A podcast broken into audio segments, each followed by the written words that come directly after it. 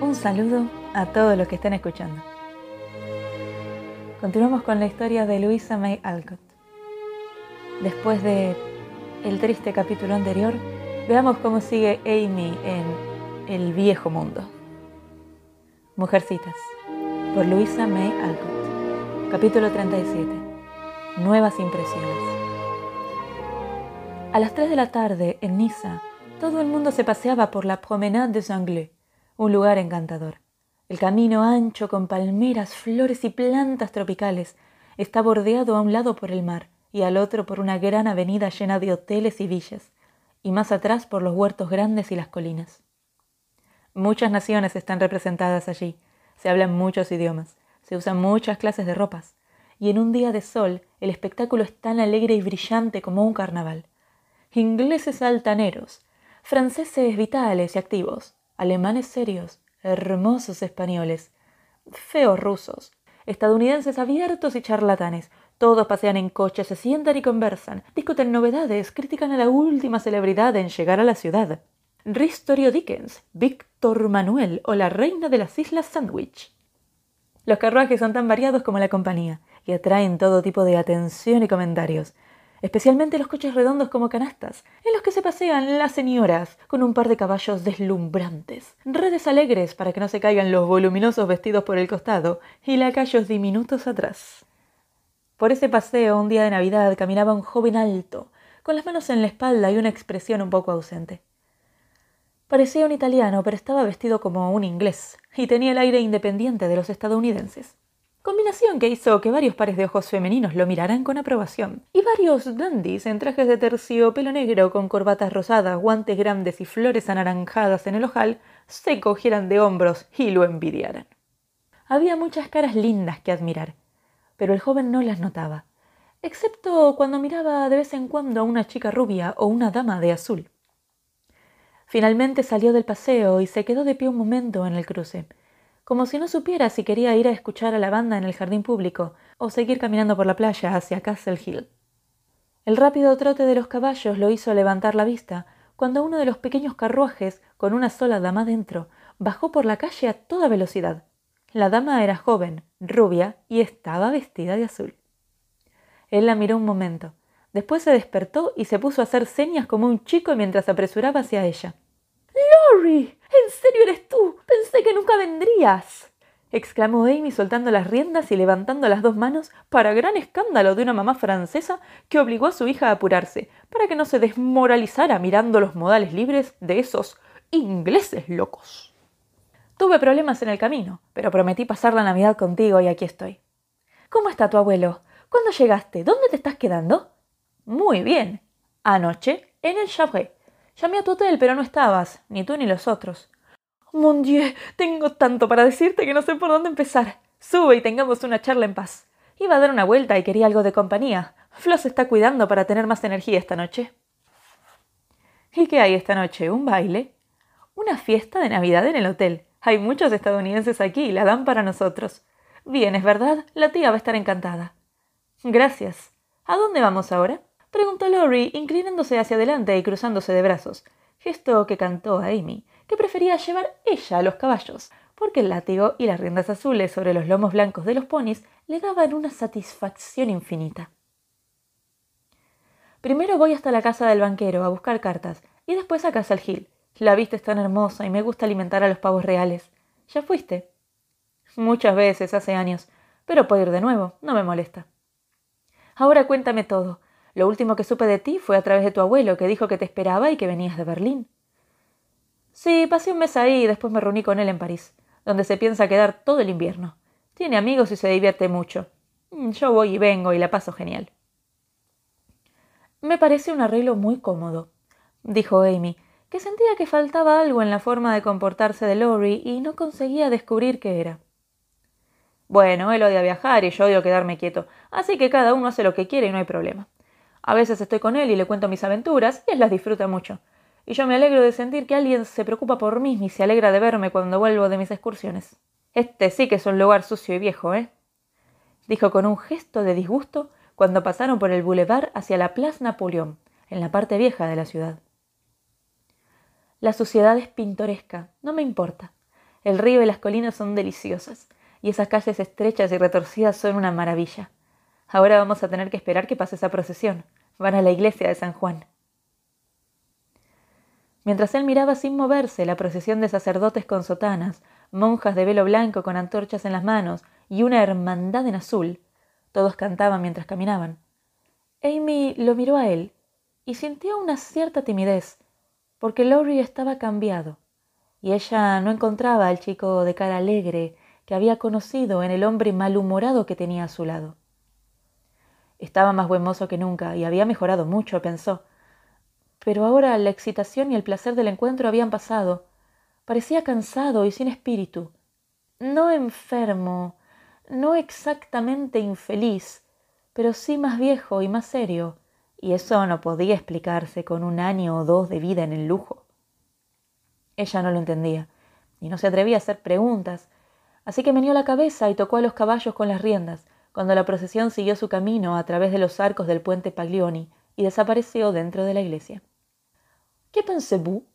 preguntó Amy, aireando su francés, que había mejorado mucho en cantidad, aunque no del todo en calidad que mademoiselle hizo buen uso de su tiempo y el resultado es encantador contestó Lori inclinándose con la mano en el corazón y una mirada llena de admiración. Ella enrojeció de placer, pero por alguna razón el cumplido no la satisfizo como las frases de alabanza directas que él le hacía en casa, cuando la paseaba en días de fiesta y le decía que era en todo sentido alegre, y mientras lo decía tenía una sonrisa sincera y le palmeaba la cabeza. No le gustaba el nuevo tono. Porque aunque no era blasé, sonaba indiferente a pesar de la mirada. Si es así como va a crecer, hubiera preferido que siguiera siendo un chico, pensó con una curiosa sensación de desilusión e incomodidad, mientras por fuera trataba de parecer alegre y tranquila. En casa de Avidor, encontró las adoradas cartas de Estados Unidos y entregó las riendas a Lowry mientras las leía y se relamía con el lujo del reencuentro. Mientras tanto, el coche volvía por calles con cercos verdes a los lados y rosetas florecidas como en junio. Bef está mal, dice mamá.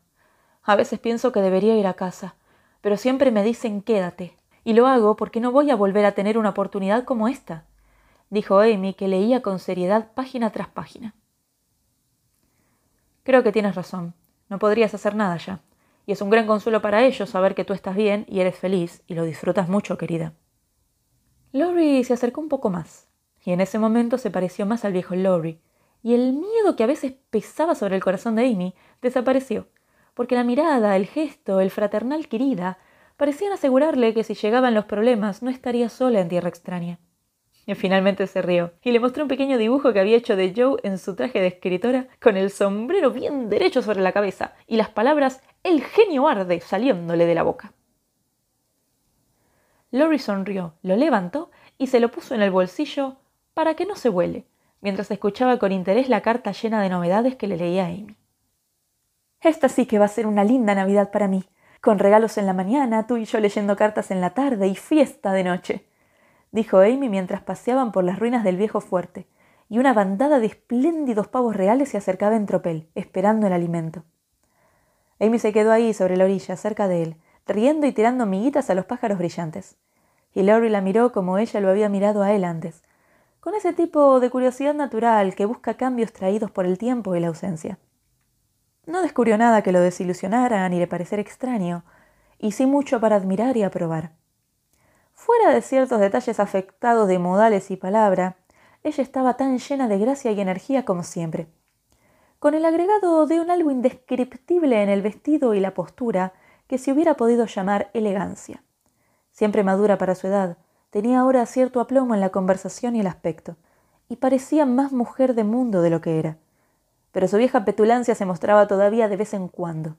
Su voluntad todavía se mantenía en su lugar, y su franqueza inocente no estaba arruinada por el roce con el lustre extranjero. Lori no leyó todo eso mientras la miraba ahí en el parque, rodeada de pavos reales.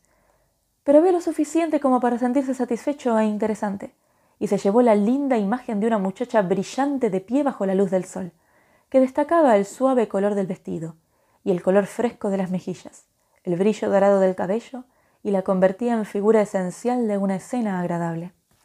Cuando llegaron a la meseta de piedra que corona la colina, Amy sacudió la mano como dándole la bienvenida a su lugar favorito, y dijo, señalando un lado y a otro. ¿Recuerdas la catedral y el corso? Los pescadores que sacan las redes de la bahía, la calle hermosa que va hacia Villafranca, la torre de Schubert, y lo mejor de todo, esa mancha allá en el mar que dicen que es Córcega. Me acuerdo, no hay mucho cambio, contestó él sin entusiasmo. Lo que daría Joe por ver esa famosa mancha, dijo Amy, que se sentía muy bien y quería que él sintiera lo mismo. Sí, se limitó a contestar él. Pero se volvió y trató de distinguir con los ojos la isla que una usurpadora todavía más grande que Napoleón volvía interesante a sus ojos. Eso, míralo bien por ella. Y después ven a contarme qué estuviste haciendo en todo este tiempo, dijo Amy sentándose lista para una buena conversación. Pero no la consiguió, porque aunque él fue a sentarse con ella y contestó sus preguntas con toda libertad, lo único que le dijo fue que había vagabundeado por todo el continente y terminado en Grecia. Así que después de no hacer nada durante una hora, volvieron a casa, y Lowry presentó sus respetos a la señora Carroll, y se marchó con la promesa de volver a la hora de la fiesta. Debe decirse de Amy que esa noche se arregló con deliberación. El tiempo y la ausencia habían hecho su trabajo en ambos. Ella había visto a su viejo amigo bajo una nueva luz, no como nuestro muchacho, sino como un hombre buen mozo y agradable, y era consciente de un deseo muy natural de quedar bien a sus ojos. Amy conocía sus puntos fuertes, y hacía todo lo que podía por ellos con un gusto y una habilidad que es una fortuna en mujeres pobres y bonitas. El tul era barato en Niza, así que ella tenía vestidos que lo combinaban con otras telas, y siguiendo la sensata moda inglesa del traje simple para las muchachas jóvenes, se hacía adornos baratos con flores frescas, baratijas y todo tipo de alimentos poco costosos y muy efectivos. Debe confesarse que a veces se dejaba dominar por su lado artístico, y entonces hacía peinados extraños, adoptaba actitudes de estatua y usaba vestidos que tenían un tono clásico. Pero claro, todos tenemos nuestras debilidades, y es fácil perdonarlas en los jóvenes que satisfacen nuestros ojos con su belleza y mantienen nuestro corazón alegre con sus vanidades inocentes. Quiero que me vea bien, quiero que les diga que me vio bien, se dijo Amy a sí misma mientras se ponía el viejo vestido de seda para el baile de Flo y lo cubría con una nueva nube de ilusión, de la cual emergían los hombros blancos y la cabeza dorada con un efecto muy artístico. Tuvo la sensatez de dejar el cabello en paz después de ordenar las ondas y rulos en un nudo en la parte posterior de la cabeza. No está de moda, pero me queda bien y no puedo permitirme ser un espanto hoy, dijo cuando le aconsejaron que se rizara más el pelo o lo cubriera de polvo blanco o se lo trenzara como ordenaba el último grito de la moda francesa.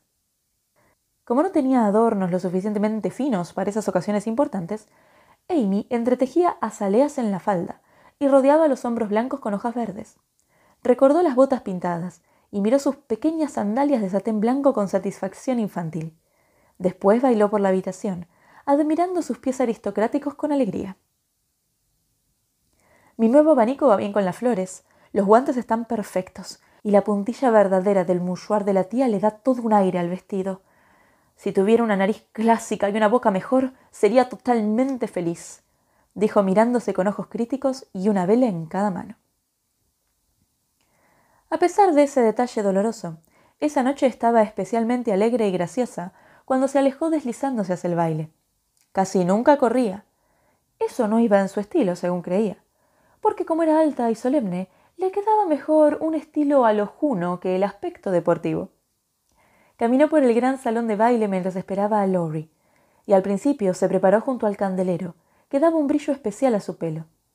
Pero después lo pensó mejor y se fue al otro extremo de la habitación, como avergonzada por su deseo de que la primera imagen le fuera especialmente propicia. Y la verdad fue que ganó con el cambio, porque Lori entró tan en silencio que ella no lo oyó, y él la vio a lo lejos, junto a la ventana, con la cabeza medio vuelta hacia él y la mano en el vestido, y esa figura delgada, blanca, contra las cortinas rojas, fue tan efectiva como una estatua en el mejor lugar de la habitación. Buenas noches, Diana, dijo Lori con la mirada de satisfacción que ella quería ver en sus ojos. Buenas noches, Apolo, le contestó ella sonriéndole también, porque él estaba especialmente buen mozo, y la idea de entrar al baile del brazo de ese hombre hacía que, en el fondo de su corazón, Amy tuviera lástima de las cuatro señoritas Davis. Aquí están tus flores. Las arreglé yo mismo porque me acordé de que no te gusta lo que Hannah llama buque, dijo Lori y le entregó un hermoso ramo con un mango que ella había deseado en voz alta al pasar por la ventana de Cardiglia. ¡Qué amabilidad! exclamó Amy con agradecimiento. Si hubiera sabido que llegabas, habría tenido algo para ti hoy, aunque lamento decir que no hubiera sido tan lindo como esto. Gracias. No es lo que debería ser, pero tú lo mejorarás sin duda, agregó él mientras ella se ponía la cadena en la muñeca. Por favor, no digas esas cosas. Creí que te gustaban. De ti no. No suena natural y prefiero tu sinceridad de siempre. Me alegro, le contestó él con una mirada de alivio. Después le abotonó los guantes y le preguntó si tenía la corbata bien puesta, como hacía cuando iban a fiestas juntos en los Estados Unidos. Esa noche todos se reunieron en la larga salle manger y formaron un grupo como solo puede verse en Europa. Los hospitalarios estadounidenses habían invitado a todos sus conocidos de Niza, y como no tenían prejuicio contra los nobles, habían agregado algunos para dar lustre al baile de Navidad. Un príncipe ruso aceptó sentarse en un rincón por una hora y hablar con una señora maciza, vestida como la madre de Hamlet, de terciopelo negro, con un collar de perlas bajo la barbilla. Un conde polaco de unos 18 años se dedicó a las damas, que lo declararon adorable y un no sé cuánto serenísima alemán, que había venido solo por la cena, vagó por el salón buscando algo que devorar. El secretario privado del barón Rothschild miraba con amabilidad el mundo, como si el nombre de su señor lo coronara de un halo dorado. Un francés robusto que conocía al emperador fue a la reunión para satisfacer su manía de bailarín, y Lady de Jones, una matrona inglesa, adornaba la escena con su pequeña familia de ocho. También había muchas muchachas estadounidenses de pies ligeros y voces agudas, mujeres hermosas y apáticas de Inglaterra, y algunas mademoiselles simples pero seductoras de Francia. Y lo mismo podía decirse del grupo de jóvenes caballeros que se dedicaron al baile, mientras mamás de todas las naciones se apoyaban contra las paredes y les sonreían con gesto benigno cuando bailaban con sus hijas. Toda chica joven puede imaginar con facilidad el estado de ánimo de Amy cuando entró en el escenario esa noche, apoyada en el brazo de Lori. Sabía que tenía buen aspecto, le encantaba bailar, sentía que pisaba suelo nativo en la pista y disfrutaba de la deliciosa sensación de poder que se tiene cuando las jóvenes descubren por primera vez el reino nuevo y hermoso que están destinadas a regir por belleza, juventud y feminidad.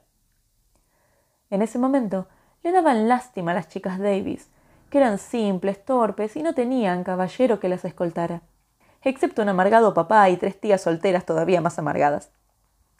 Y se inclinó para saludarlas con sus mejores modales cuando pasó junto al grupo. Eso estuvo bien de su parte, porque permitió que ellas vieran su vestido y ardieran de curiosidad al distinguir al caballero que la acompañaba. Con el primer sonido de la banda, el color de Amy subió a sus mejillas.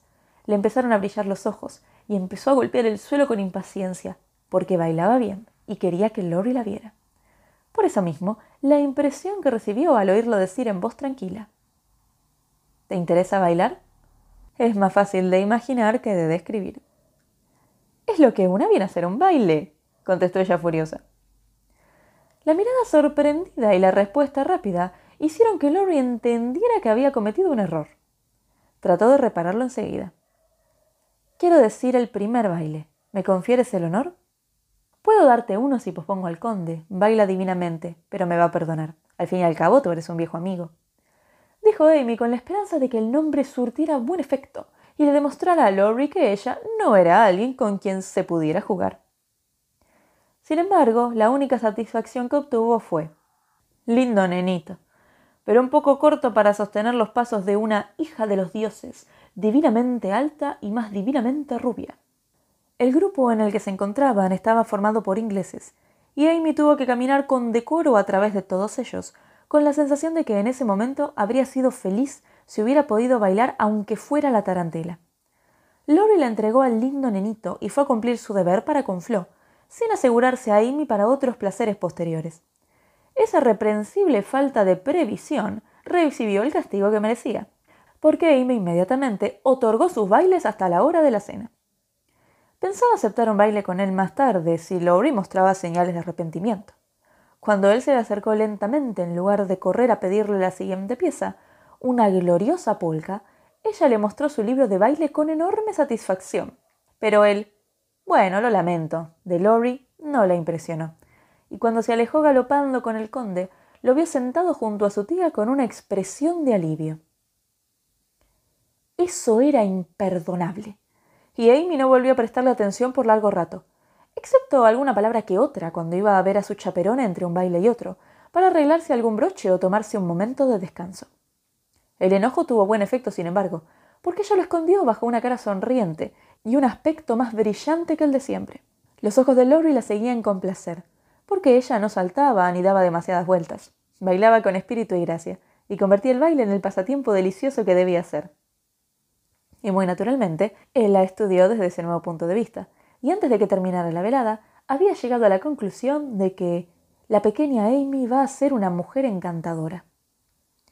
Era una escena muy activa y llena de vida, porque pronto todos sintieron el espíritu de la estación y la alegría de la Navidad hizo brillar todas las caras, contentó los corazones y levantó los talones en el aire. Los músicos tocaron, golpearon y frotaron el arco con verdadero entusiasmo. Todo el mundo que podía bailar, bailó, y los que no podían, admiraron a sus vecinos con calidez inusual. El aire estaba lleno de Davis y muchos Jones saltaban como una manada de jirafas jóvenes y altas. El secretario dorado volaba por la habitación con una deslumbrante francesa que barría el suelo con su vestido de satén rosado.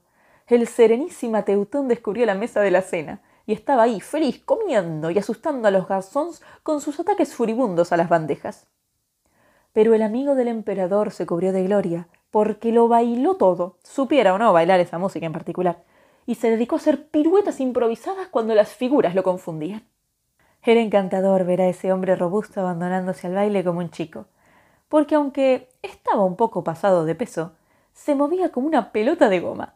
Corría, volaba, saltaba, le brillaban la cara y la pelada, las colas del traje se le sacudían como en medio de un viento salvaje, sus zapatos se unían en el aire, y cuando paraba la música se secaba las gotas de la frente, y sonreía a sus compatriotas como un pickwick francés sin anteojos. Amy y su polaco se distinguieron por un entusiasmo similar, pero mucha más agilidad y gracia. Y Laurie descubrió que sin darse cuenta, estaba siguiendo la caída y el vuelo rítmicos de las sandalias blancas de Amy cuando volaban por el aire como si tuvieran alas.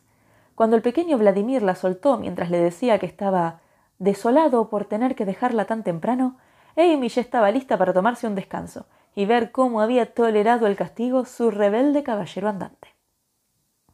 El castigo había tenido éxito, porque a los 23 años los afectos encuentran solaz en la amistad, y los nervios se tensan, la sangre baila, y los espíritus saludables se elevan cuando están sujetos al encanto de la belleza, la luz, la música y el movimiento. Lori tenía una mirada muy despierta cuando se levantó para darle el asiento. Y cuando se alejó a buscarle algo para comer, ella dijo con una sonrisa satisfecha Ah, yo no sabía que eso le iba a hacer bien. Pareces la femme peine par elle-même de Balzac, dijo él mientras la abanicaba con una mano y le ofrecía una taza de café con la otra. Mi rouge no se sale. Y Amy se frotó la mejilla brillante y le mostró el guante blanco, con una simplicidad seria que hizo que él se riera inmediatamente. ¿Cómo llamas a esto? le preguntó él tomando un pliegue del vestido que había caído sobre su rodilla. Ilusión. Es un nombre correcto. Porque es hermoso. Es nuevo, ¿verdad? Es más viejo que la tierra y lo visten docenas de chicas. Nunca se te ocurrió que era lindo hasta ahora, tonto.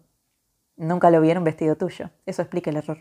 Nada de eso. Está prohibido. En este momento prefiero café y no cumplidos. Y no te tires así sobre la silla. Me pones nerviosa. Lori se sentó derecho y tomó el plato vacío con docilidad, mientras sentía un extraño placer en el hecho de que la pequeña Amy le diera órdenes porque ella había perdido la timidez y sentía un irresistible deseo de dominarlo. El mismo que sienten todas las chicas cuando los señores de la creación muestran alguna señal de dejarse someter. ¿Dónde aprendiste este tipo de cosas? preguntó el extrañado. Como este tipo de cosas es una expresión bastante vaga, me parece que primero me la tienes que explicar, le dijo Amy, que sabía lo que él quería decir, pero quería obligarlo a describir lo indescriptible. Bueno, el aire general, el estilo, el dominio de ti misma, la ilusión, rió Lori quebrándose y saliendo del lío con la palabra que acababa de aprender. Amy se sentía bien, pero por supuesto no lo demostró y contestó con tranquilidad. La vida en el extranjero pule a cualquiera, quieras o no. Y yo estudio, no juego solamente. Y en cuanto a esto, un gesto hacia el vestido, bueno, el tul es barato. Parece mucho y no es nada. Y yo estoy acostumbrada a conseguir mucho de cada una de mis cositas.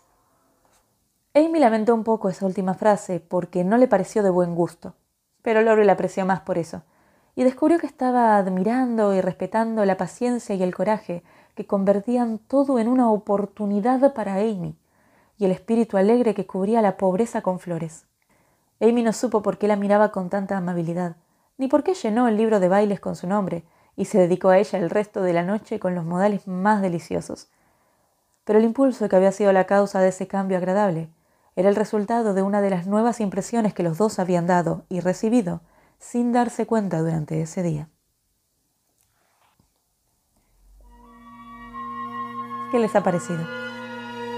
Saben que pueden escribirme sus opiniones y sugerencias a castellanodiolibros.com o dejarme un comentario en este episodio. Muchas gracias a todos nuestros mecenas. Link en la descripción. Un saludo y hasta la próxima historia.